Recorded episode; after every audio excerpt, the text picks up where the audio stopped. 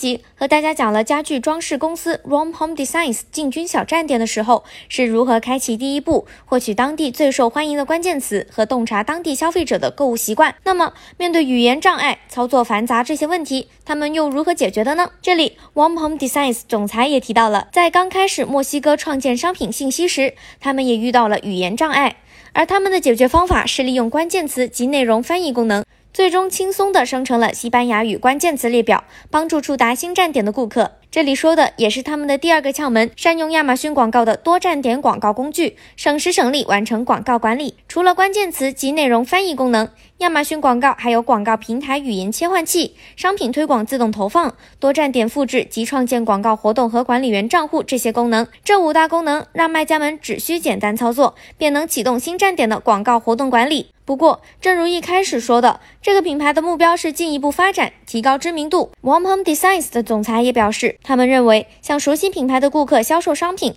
要容易得多。通过使用亚马逊的搜索广告工具，帮助了他们成功的提高了知名度。现在，顾客在亚马逊购物时会直接寻找他们的品牌。这里也给大家提供一个窍门，大家可以通过广告投放组合拳，多管齐下来提升销量。比如说，用品牌推广来吸引正在购买类似商品的顾客，让这些潜在的顾客发现自家品牌；用商品推广和展示型推广，则可以助力提高品牌的知名度，帮助销售额的提升。未来，One Home Designs 也将继续把建立品牌知名度作为他们在墨西哥的广告重点，计划在不久的将来开设品牌旗舰店，打造多页面沉浸式空间，传递品牌故事、使命和商品，来加深与当地消费者的连接。看完新市场扩张的案例分析，你是否也想在更多站点中大展身手，并且获得更多利润呢？更多卖家故事正在揭秘中，记得关注我们。那么，我们下期再见啦！